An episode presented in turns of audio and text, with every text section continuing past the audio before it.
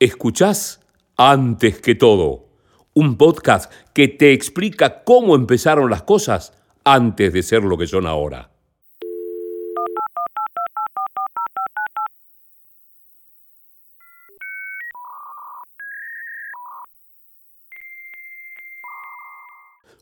José Di Bartolo te invita a un viaje al pasado cercano, de la mano de los protagonistas que cambiaron la forma de entender las cosas.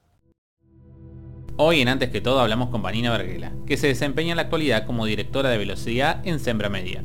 Periodista especializada en medios digitales, siempre trabajó con plataformas virtuales y gestionó proyectos y acciones. La Propaladora, su propio blog, fue uno de los referentes en materia de medios y periodismo en su principio. Una charla del pasado que se hace más presente que nunca. Bueno, em, en ese momento veníamos de, bueno, lo que era obviamente la, dinámica de funcionamiento de Internet, eh, más, si se quiere, llamémosle unidireccional, cero participativa, eh, en donde, bueno, quienes tenían una posibilidad de tener un espacio en Internet, en general estaban muy vinculados a las áreas de tecnología, por ejemplo, Em, o empresas obviamente de, mucho, de mucha posibilidad económica como para tener sus sitios en principio institucionales o, digamos informativos. Eh, y quizás en realidad previo a los blogs eh, teníamos un espacio, un espacio previo que fueron los foros, los llamados foros, en donde sí muchas veces circulaba y obviamente se compartía mucha data dentro de este tipo de capa de usuarios muy, muy eh, digamos, eh, más metidos en Internet, los de tecnología, diseñadores también, programadores. Entonces era como un pequeño mundo con un nicho de, personas muy, muy vinculadas, más preparadas también para interactuar con, la web desde un lugar más eh, de, de desarrollo y no tanto de conversación. Pero en estos foros obviamente circulaba información no solamente de desarrollo tecnológico, sino también se habían empezado a desglosar temáticamente para compartir otros intereses. Se podía hablar de cine, se podía hablar de libros, etc. esos fueron los primeros espacios participativos que dieron lugar a la Internet anterior, que era muy unidireccional, que donde uno solamente consumía la información que proveían, como dije recién, estos grandes sites o portales eh, con mucho respaldo económico detrás.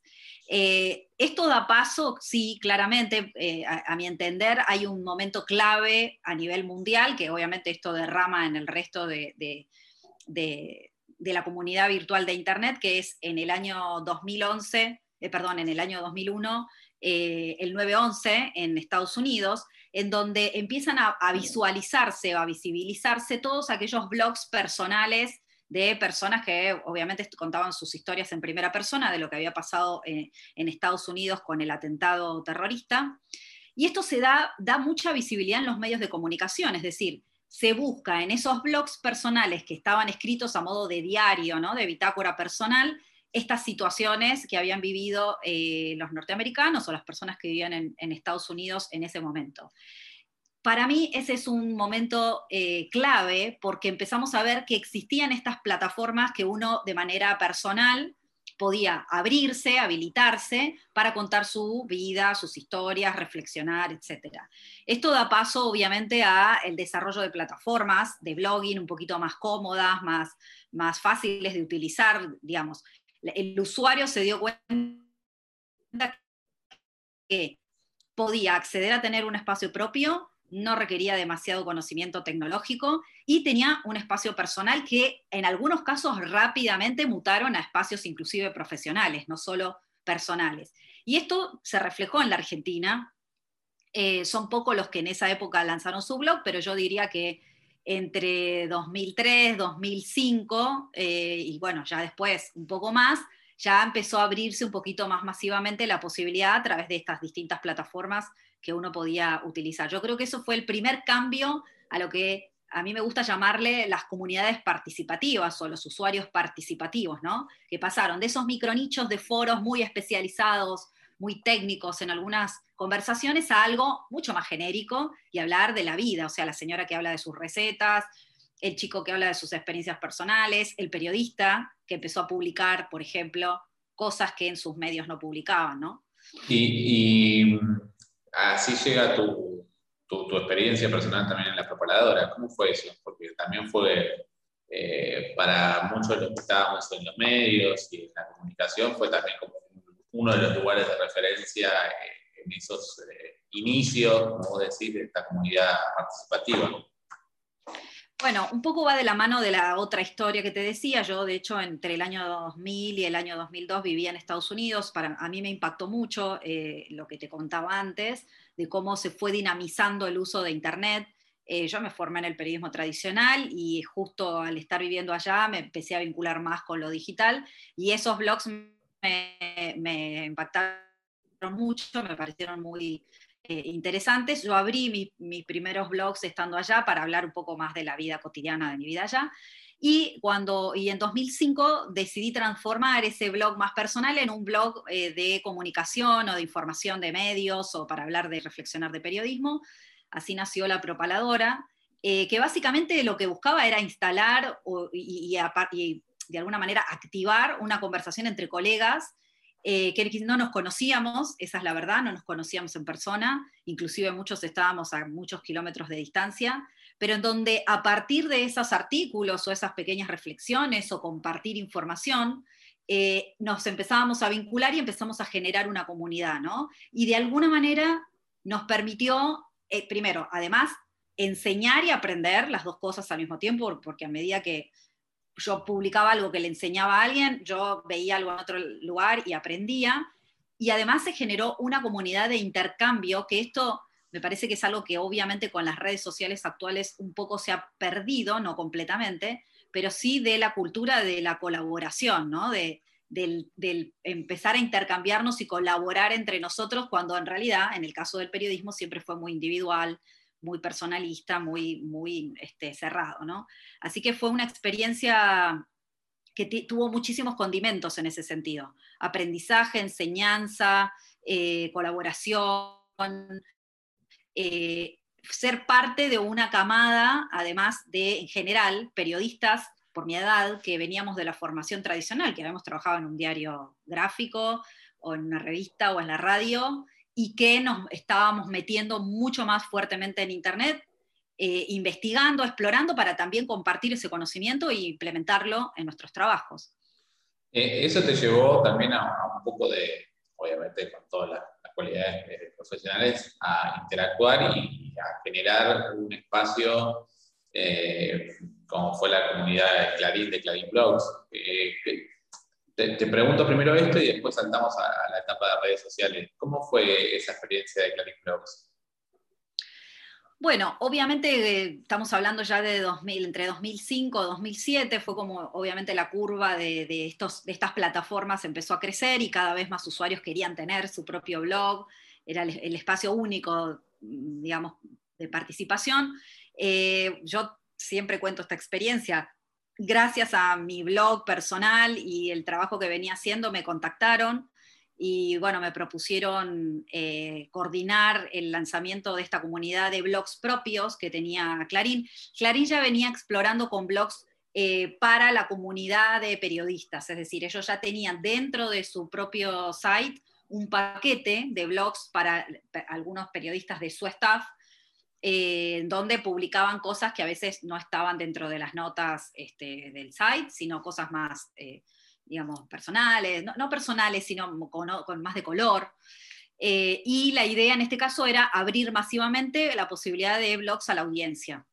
Bueno, hicimos un desarrollo, bueno, eso también me dio un enorme aprendizaje tecnológico porque en los años en los que trabajé transitamos distintas plataformas tecnológicas para sostener esa comunidad.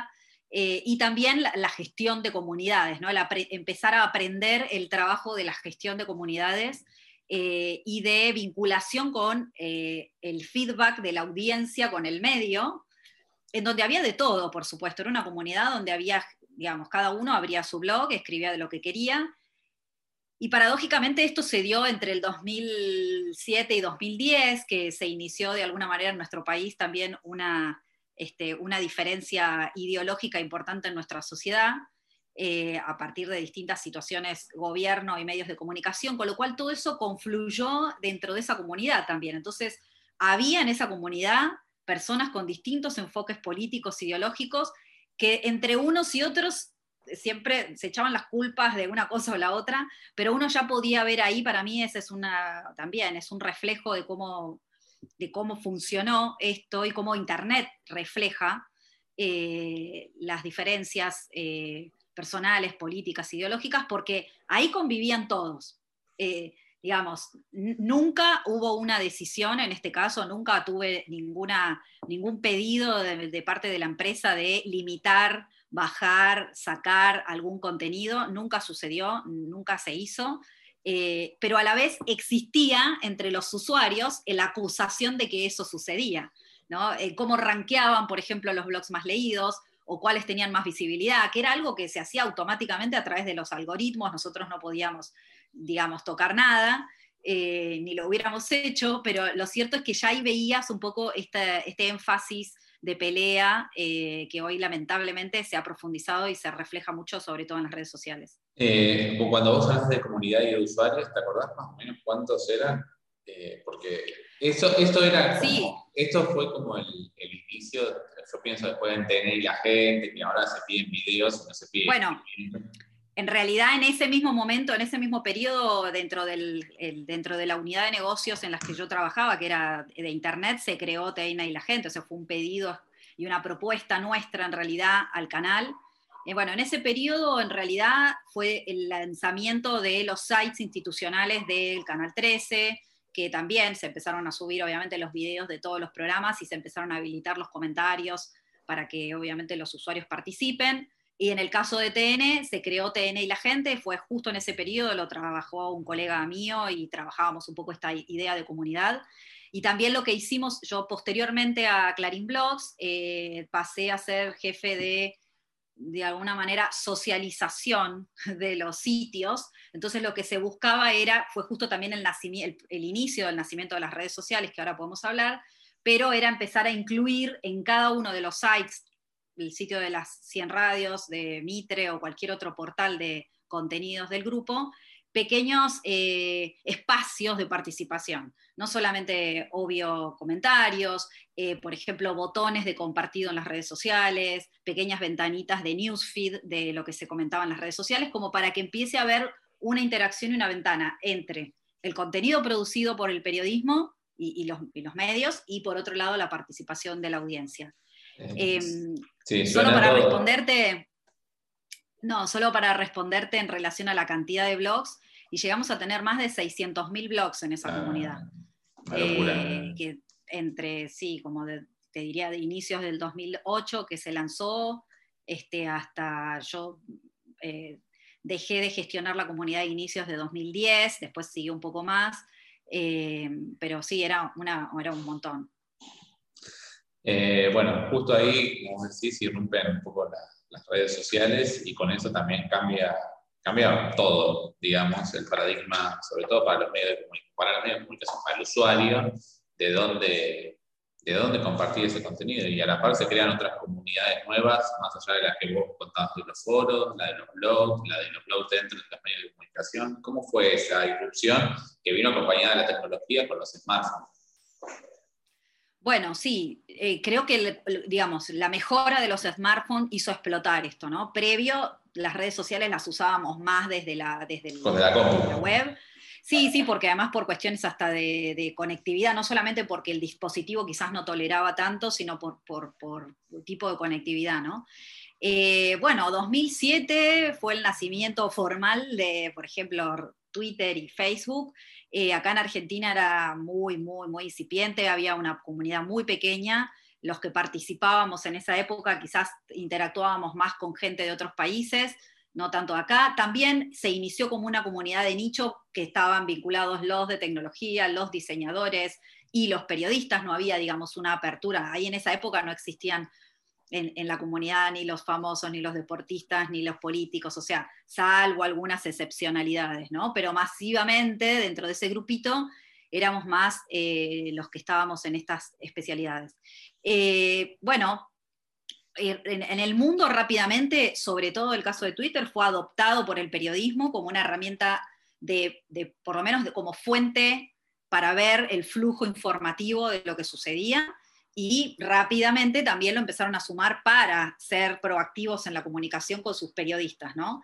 Eh, yo recuerdo haber abierto la cuenta de Twitter que hoy existe, de Clarín.com, en el año 2007, y recuerdo haber ido a, a, contarle a algunos de mis jefes y que de alguna manera no entendieran lo que estábamos hablando, entonces lo que hice fue conectarle una automatización para que publicara rápidamente el newsfeed de los breaking news, o sea, de las noticias de la home, para que tuviera vida y para que tuviera, empezar a juntar usuarios.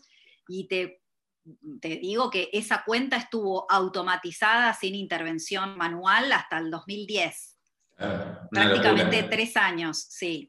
A diferencia de, por ejemplo, eh, en este caso La Nación, sí rápidamente tomó la herramienta, creó toda una comunidad dentro de sus periodistas, lo formó.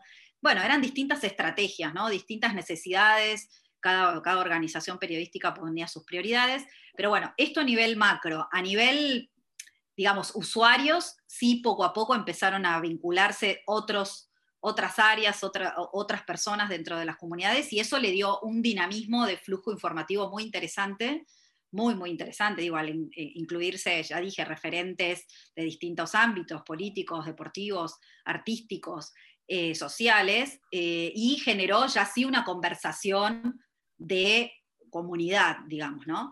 Y eso, por supuesto, también trajo aparejado otras, otros dilemas eh, que aún los mantenemos y que son difíciles de dilucidar, como tienen que ver con, bueno, la toxicidad también de, los mensajes, o bueno, ni hablar de desinformación y demás. Tengo dos preguntas y para no aburrir a la gente que nos está escuchando, obviamente que lo que estás diciendo no es aburrido, pero bueno, viste cómo es la gente, ¿no? Que rápidamente pasa de un lugar al otro. La primera es, ¿qué, qué, sucedió ¿no? después de, esos inicios, después del 2010 a, la fecha, porque mutó un montón en lo que los usuarios, las redes a donde está jugando, produciendo el contenido, y a la par los medios de comunicación también mutaron para no quedarse atrás de, de toda esta movida que estaba sucediendo. Bueno, yo considero, lo pensaba en esa época y lo sigo pensando, que los medios de comunicación siempre están un paso atrás de la dinámica de las comunidades y de la tecnología en sí. O sea, un paso atrás, ¿qué quiero decir? No son los pioneros que van desarrollando esto, esto es la verdad, por lo menos esto es lo que sucede desde que existe Internet. Se van subiendo y se van adaptando, algunos mejor, algunos peor, pero digamos, los que primero eh, activan estos cambios y estos hábitos nuevos son el ámbito de la tecnología y los propios usuarios. Lo vemos hoy que un día resulta que nosotros descubrimos que hay una comunidad de TikTok, cuando en realidad, bueno, ya existía una comunidad y estaban los usuarios ahí, estaban haciendo cosas eh, y nosotros quizás no participábamos de eso, ¿no?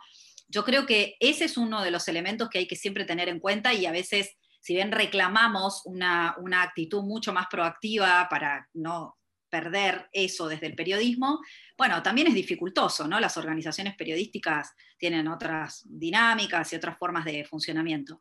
Eh, por otro lado, creo que me parece un aspecto interesante para analizar y tiene que ver desde el punto de vista de las audiencias.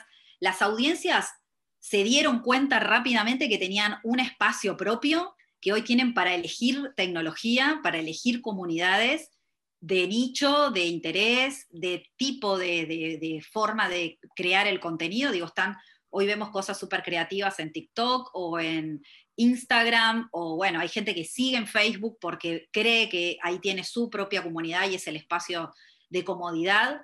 Yo creo que lo que justamente sucedió en estos años es, por un lado, eh, el, conocer y entender que hay posibilidad tecnológica para desarrollar distintas cosas y hay espacio para todos. O sea, hay espacio para que podamos intervenir donde más nos guste y mañana pueda haber otra herramienta u otra plataforma, ¿no?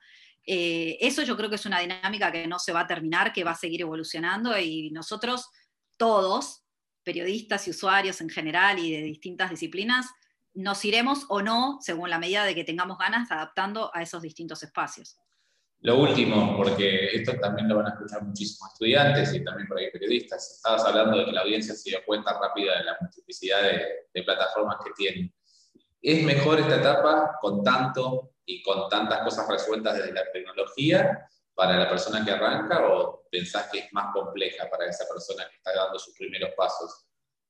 Bueno, no, creo definitivamente que es mejor eh, ahora, ¿no? En la época, si, me, si hago prehistoria, en la época en la que yo me recibí, tenías que ir con el CV impreso a tocar una puerta a una redacción, te atendía el señor de recepción o de seguridad y capaz que nunca llegabas a ver a un editor o a un periodista para que te reciba y mucho menos al director del medio.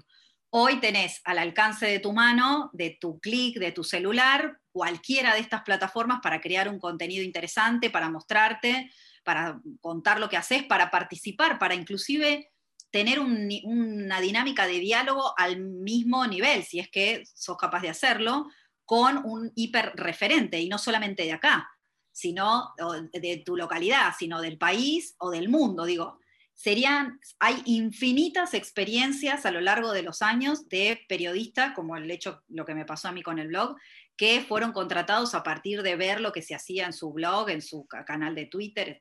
Sí me parece clave e importante, que creo que hay una diferencia de la época nuestra, y es que ahora pocos lo usan de una manera profesional, es decir, los chicos solo vuelcan, los jóvenes solo vuelcan su perfil personal, lúdico, este, ¿no? para decir lo que quieren y demás, y no se están dando cuenta que efectivamente lo pueden usar de manera profesional y que si no en este momento, el día que lo quieran hacer, alguien va a estar viendo cómo y qué publicaron en sus plataformas sociales. Entonces creo que ahí sí va como una alerta, por un lado, pero no una alerta de censura, de restricción, sino de estar pendientes de que eso es una vidriera. Es una vidriera tanto positiva como negativa. Entonces, eh, la alerta es más que nada, bueno, empezar a pensar, bueno, cómo estratégicamente me muestro en las redes sociales y trabajo en las redes sociales o publico con un fin que pueda ser también para que laboralmente esto me sirva y, bueno, pueda tener contactos eh, de interés laboral también y no solo para hablar con mis amigos. Escuchaste antes que todo un podcast pensado, producido y realizado por José Di Bartolo. Todos los episodios están disponibles en Spotify.